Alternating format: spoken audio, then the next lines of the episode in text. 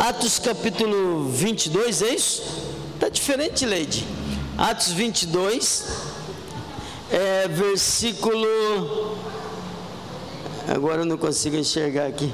Versículo 6. Ai, Deus. Sabe aquela letrinha do capítulo assim?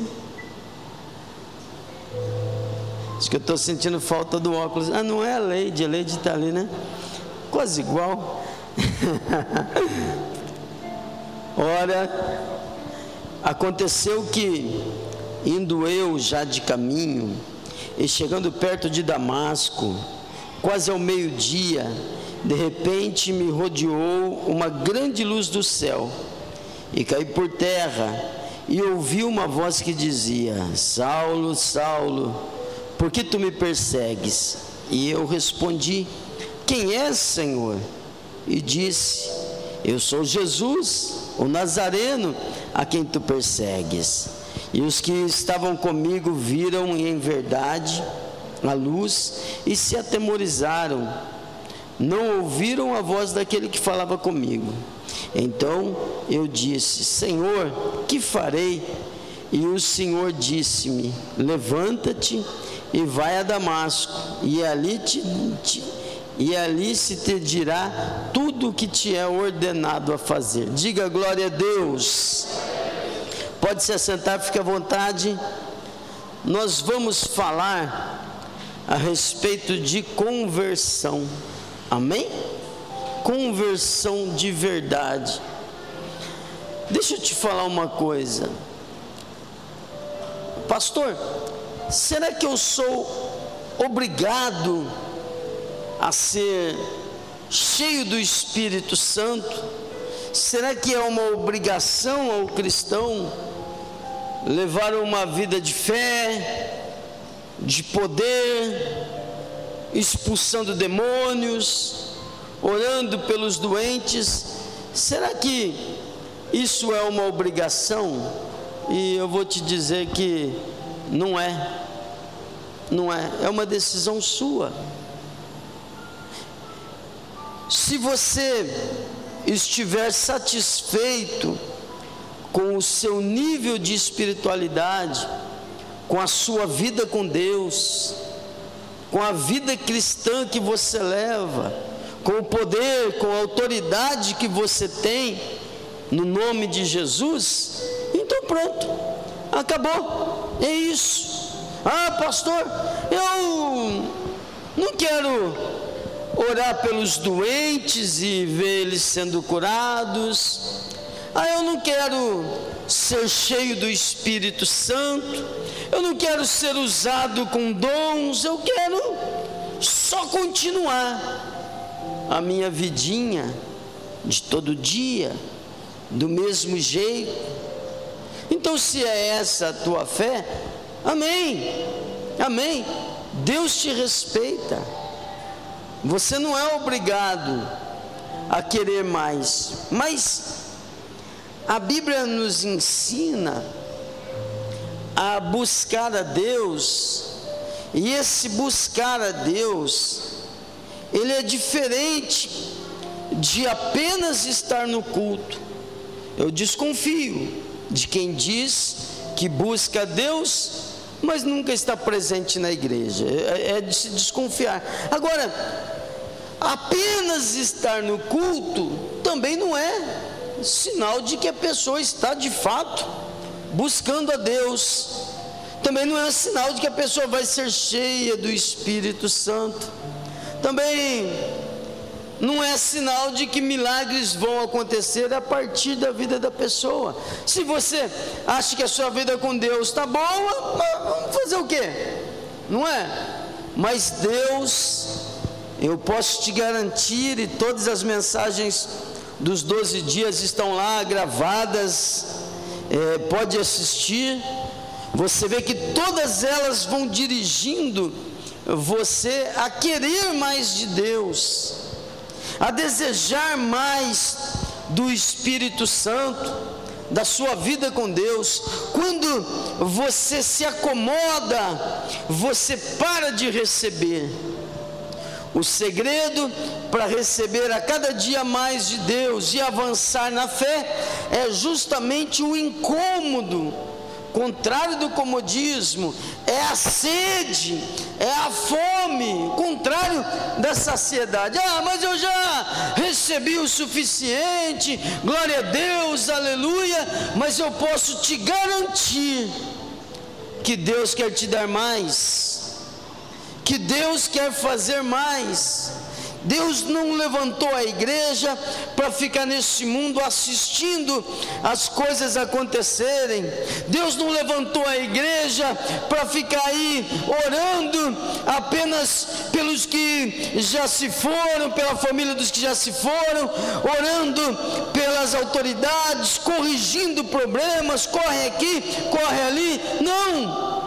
O propósito de Deus é que a igreja seja a presença viva de Jesus aqui na terra. O propósito de Deus, o sonho de Deus é que a igreja, que é o corpo de Cristo, seja o próprio Senhor Jesus andando aqui. Sabe, as pessoas elas têm medo, medo do diabo, medo da dor, medo da doença, medo do problema, medo. Tem gente que tem medo de se batizar. Uma vez eu ouvi uma pessoa dizer, pastor, mas é que eu ouvi que se se batizar piora. Nunca ouvi nada semelhante. E é uma estupidez enorme. Então, a, a pessoa tem medo. Ah, pastor, sabe o que, que é? É porque é uma luta que se levanta. Irmão, eu vou te dizer uma coisa: se Jesus está contigo, se a presença do Senhor é na tua vida, então você não tem que temer o mal. Mas, pastor, o diabo também é poderoso, e é, ele tem o seu poder, ele, ele tem a sua força, mas existe um que não apenas é poderoso, ele é o Todo-Poderoso, é o Senhor dos Exércitos. E quando a, a pessoa está debaixo da mão do Senhor, ela não precisa temer coisa nenhuma, ela não precisa temer o mal, ela não precisa temer o inferno, ela não precisa temer o diabo, ela não precisa temer coisa nenhuma, por quê? Porque está debaixo da potente mão de Deus. Agora, os que se decidem a levar uma vida morna, os que, aqueles que nunca pegam fogo, aqueles que se decidiram a levar uma vida mais ou menos, esse, ele sempre vai ter alguma coisa para corrigir, ele sempre vai ter que correr. Corre aqui, resolve uma coisa, corre ali, resolve outra coisa, corre ali, ele está sempre remediando, porque está sempre debaixo de constante ataque do maligno. A Bíblia diz que aquele que é de Deus, o diabo não toca. Amém? Então hoje eu queria falar com você a respeito de conversão, conversão de verdade, conversão de fato. Quer fazer a diferença nessa terra, quer viver a diferença nessa terra, não se acovarde, enfrenta o teu inimigo de frente, de cara, olho no olho enfrenta sem medo, se levante, profetiza, manda embora o que você não quer, chama o que você quer. Ora, quando a tua finança não estiver bem, ora, quando alguém estiver doente, não espere a pessoa deitar lá no leito de UTI para fazer uma oração, porque primeiro corre aqui, corre ali, corre lá, faz isso, faz aquilo, faz aquilo outro, corre, não deu certo, ah, vamos orar. Devia ter orado primeiro,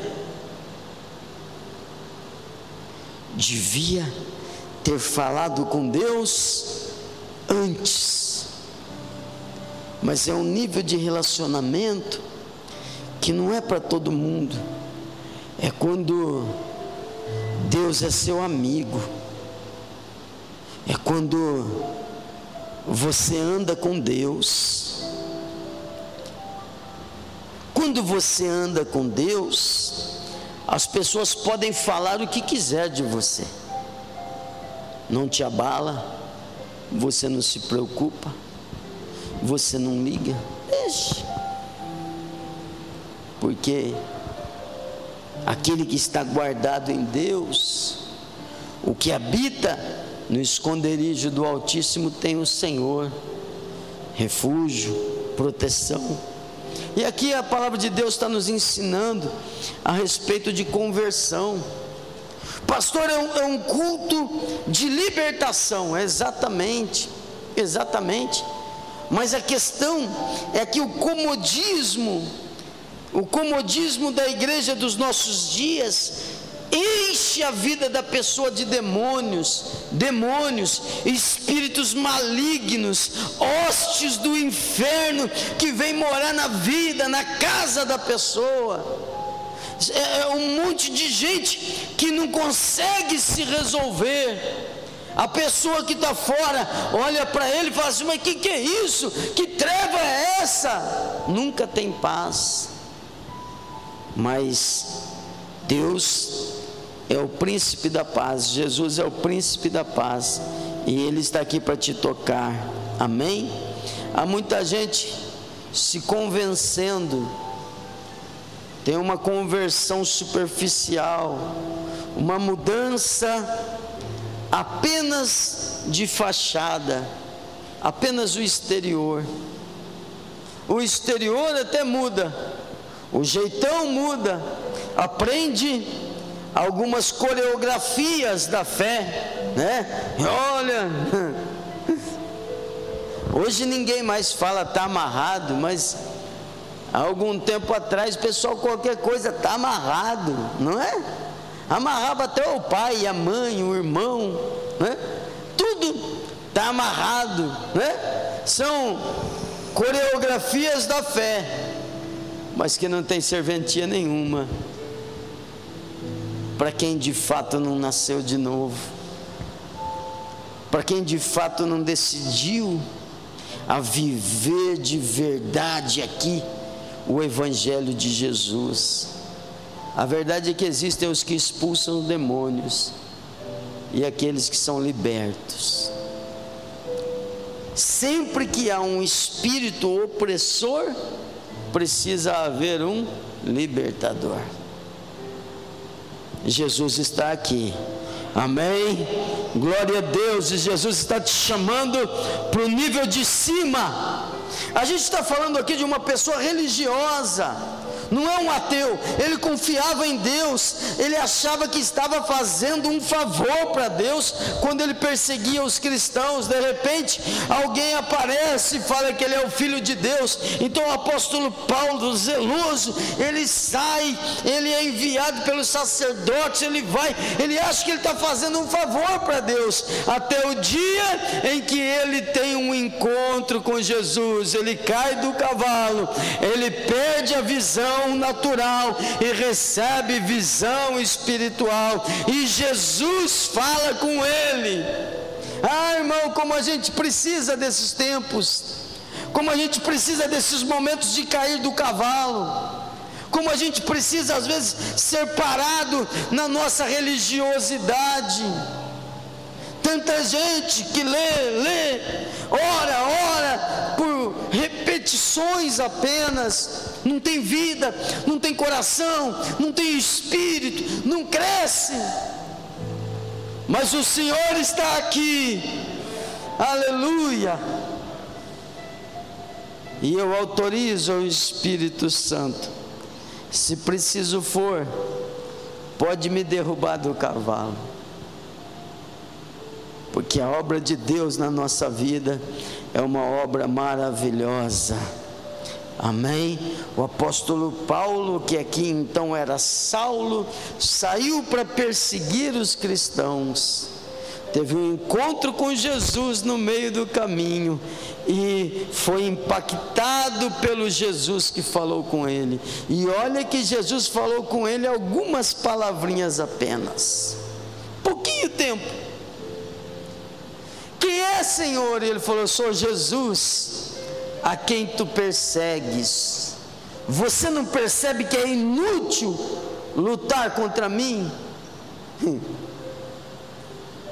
E o apóstolo Paulo nasce ali, perde a visão natural, mas ele ganha uma visão espiritual. Quantas não são as pessoas que têm uma visão apenas religiosa?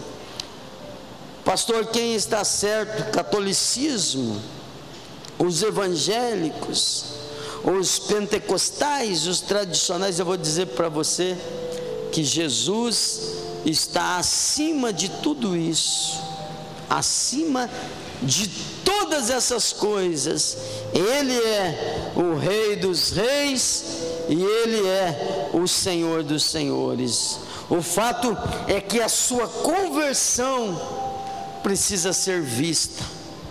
Você precisa estar decidido a dar um passo mais. O que é conversão genuína? Conversão genuína é quando a pessoa é, ela é impactada pela presença de Deus. É quando a pessoa deseja a presença de Deus, ela muda tudo ela muda a sua agenda, ela muda uh, os seus comportamentos, ela muda, é uma conversão total, porque hoje a pessoa só quer a presença de Deus. Ah, pastor, mas a pessoa que é convertida, ele não ora por bênçãos, até ora. Mas a Bíblia diz que essas bênçãos todas correm atrás dele e o alcançam. A conversão só transforma o íntimo da pessoa quando existe de fato um encontro aqui dentro da alma com o Salvador. Esse primeiro estágio é quando você tem um encontro com Jesus. Eu não gosto muito da expressão aceitar Jesus. Quem é você para rejeitar Jesus? Não é? É quando você tem aquele encontro com o Senhor e é aceito por Ele. Ele não olha para o fato de você ser um perseguidor, no caso do apóstolo Paulo. Ele não olha para as besteiras que você já fez. Ele não olha para a sua história. Ele não olha, ele não considera nem o seu presente, ele simplesmente te recebe. Amém? Quando você percebe esse maravilhoso amor de Deus, que é maior do que a religião, ele não traz um, um monte de regras, um monte de imposições, isso é a religião. Quando você segue a Deus, se relaciona com Deus por religiosidade, você até acaba sendo obediente, mas o teu coração não muda. Agora, quando você se relaciona com esse Deus vivo que te ama, que te aceita, que te conhece, mas não te critica, te recebe, não te condena, muito pelo contrário, ele te salva, apesar de tudo, ele é rei, mas se preciso for, o rei virá advogado. Você já conhece um rei que faz isso? Ele vem, te protege, luta por você, cura você, transforma você, dá força para você, está contigo na angústia, está contigo na tempestade, está contigo na dor, está contigo na luta, está contigo quando ninguém acredita em você, nunca te abandona. Quando você percebe esse Jesus, você é impactado por ele e você fala assim, Reginaldo, você fala assim: olha, como não amar um Deus assim? E aí vem o segundo estágio da fé. Se você para no primeiro, você não o conheceu. Aí vem o segundo estágio. Como pode me amar assim? Como pode se importar tanto comigo? Como pode me dar todo esse valor que eu não tinha? Como pode me compreender sem nenhuma explicação? Aí você se apaixona por ele. Aí você passa a estar no segundo estágio, que é quando a sua alma tem um encontro com o amor de Deus. E quando a sua alma cansada tem um encontro com o Deus de paz, com o Deus de amor, você se apaixona por Ele, e aí pouco importa, ninguém precisa ficar te dizendo: olha, você não pode fazer isso, você não pode fazer aquilo, pare de fazer isso, pare de fazer aquilo, não, não precisa, porque você fala assim: eu não posso, eu não posso fazer isso com esse Deus que eu amo tanto, e você passa a obedecer a Deus, não pela lei ou por imposição, mas pelo amor, isso é conversão. O amor de Deus é tão grande, tão inexplicável, que você olha, você diz assim: como não amar um Deus assim? O apóstolo Paulo ele escreveu uma afirmação, ele diz que o amor de Deus nos constrange. Sabe, existe uma vacina tudo. Essa vacina é a presença de Deus. Quem tem a presença de Deus tem tudo. Quem tem Jesus tem tudo o que Jesus tem.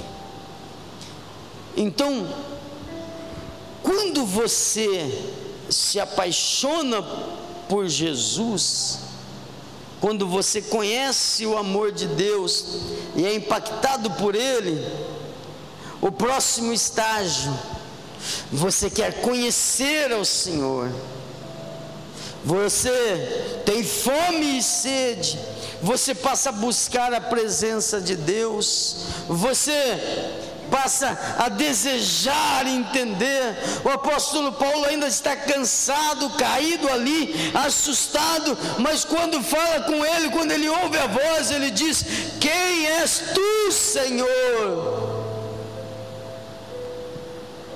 A gente não precisa perguntar isso.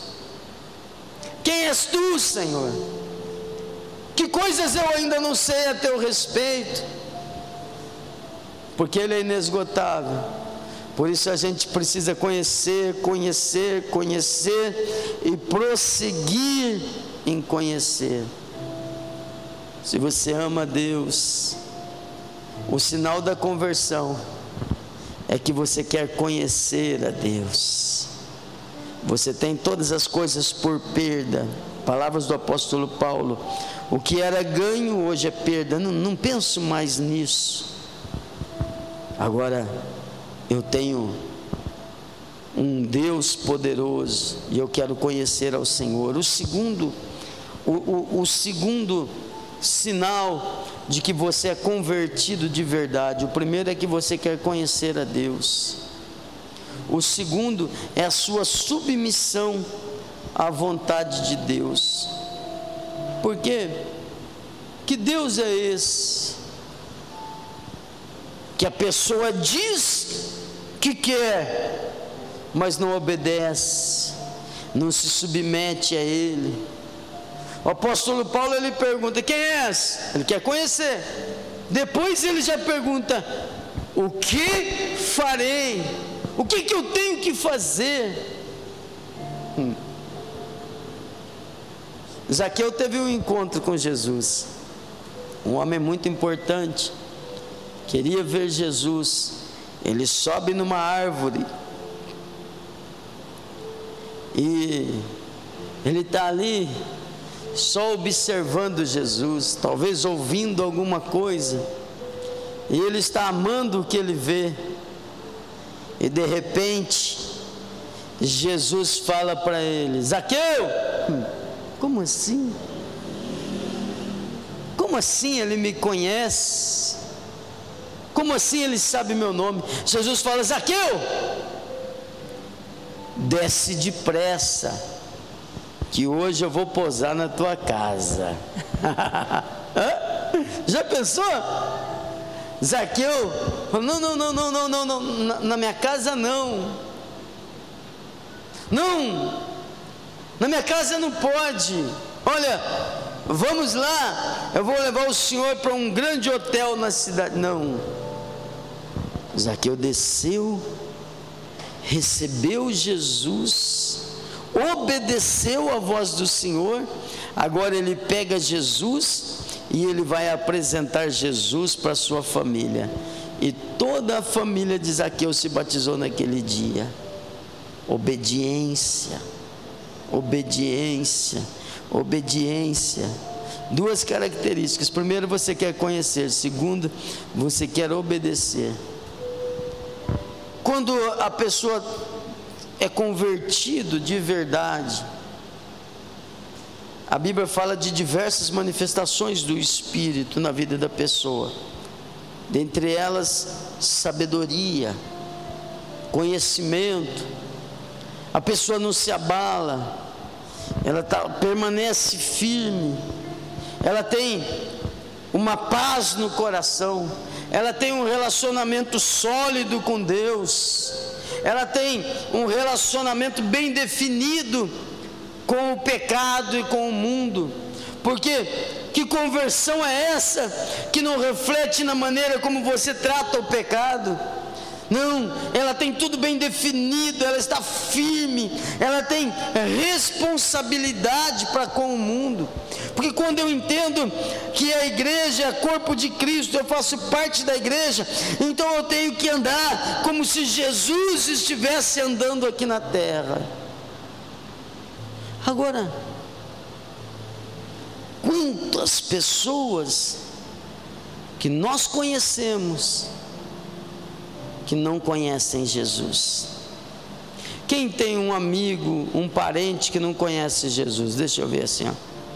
Conhecer de andar com Jesus, não é? Você já parou para pensar que essa pessoa não pode morrer?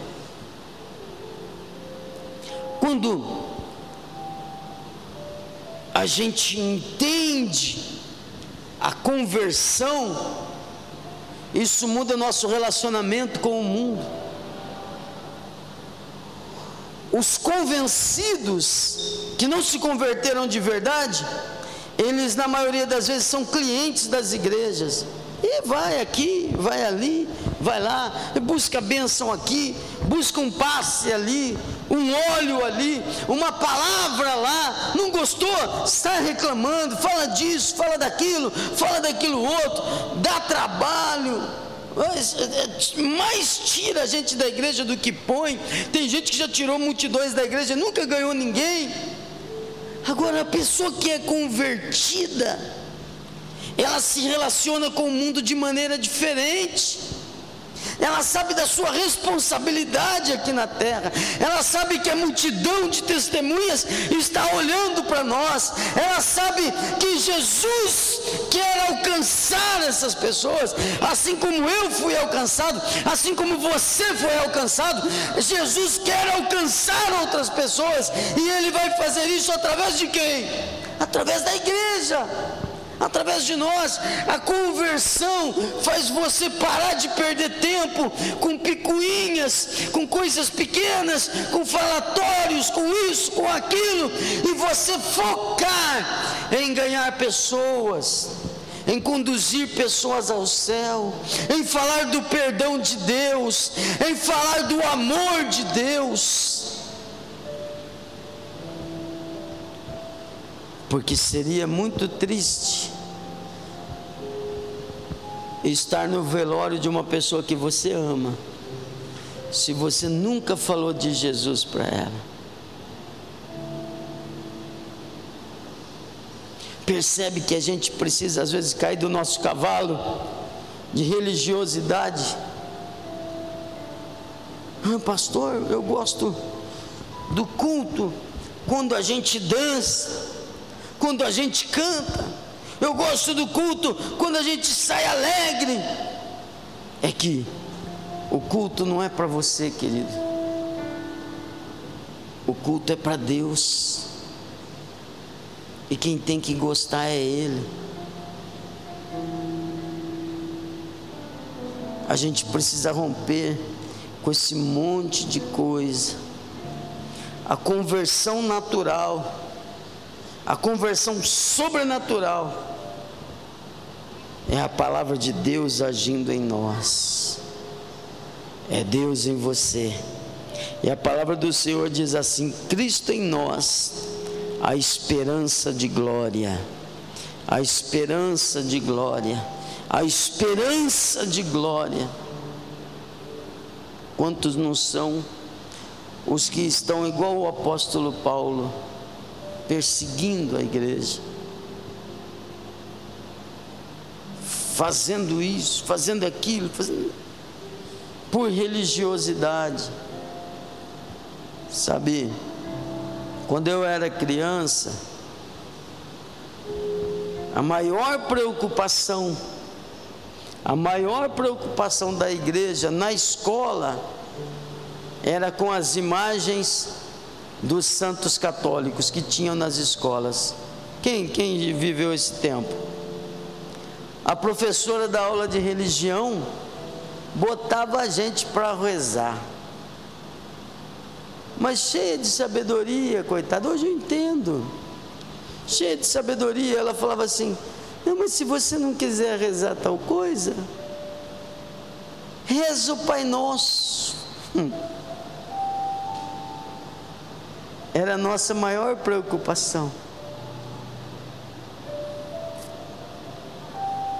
A gente ficava se combatendo, corpo brigando com corpo, por causa de religião, por causa de besteiras, por causa de tontices, meninice. E a gente perdia tanto tempo. Hoje, o mal está aí, batendo na porta de todo mundo.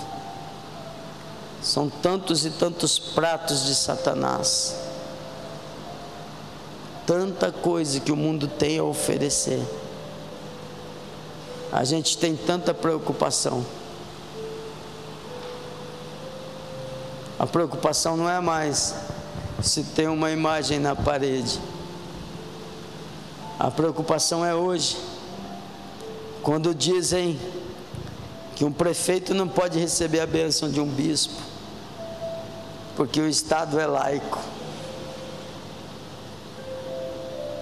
Quando querem tirar Jesus da escola, da educação, quando querem tirar o Deus seja louvado das nossas notas de real, E a gente vai assistindo, brigando um com o outro. Eu quero hoje chamar você para a gente fazer uma oração. Eu acho que a gente precisa ter um encontro de novo com Jesus, desses que a gente cai do cavalo mesmo, desses que a gente diz: Eu achava que eu era bom, eu achava que eu estava certo, mas agora eu percebo que não. Um encontro com Jesus que dá para a gente não apenas um motivo para viver, mas um motivo pelo qual morrer, se preciso for. Um encontro com Jesus desses que Ele vem morar dentro da gente e nada mais importa. Fica de pé, vamos falar com Deus. Se você sentir e quiser vir orar aqui na frente, desde que mantenha pelo menos um metro e meio de cada pessoa, pode, mas pode orar aí também.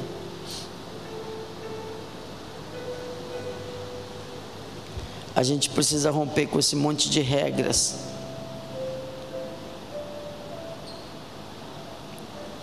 Nosso povo está doente. Nosso mundo está doente. Nossa religião está doente. Estamos todos correndo perigo de perder a visão. É por isso que a nossa alma fica tão abalada. É por isso que a gente fica tão preocupado. A gente está tão cheio de coisa para fazer. Que a gente esquece que tudo isso Deus dá aos seus amados enquanto dormem. Existe um Deus que quer cuidar de você. Existe um Deus que quer te amar. Existe um Deus que quer te dar amor.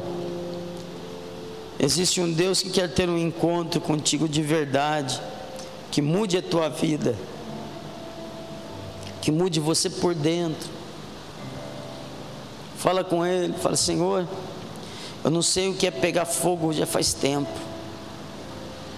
Eu não sei o que é estar rendido aos teus pés.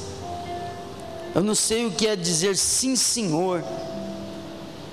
Eu sou como um animal que não aceita ser conduzido. Eu quero aprender a dizer sim, Senhor. O que é que eu tenho que fazer? Mas para isso, Senhor, revela-te, Senhor. Revela-te, Senhor. Revela-te, Senhor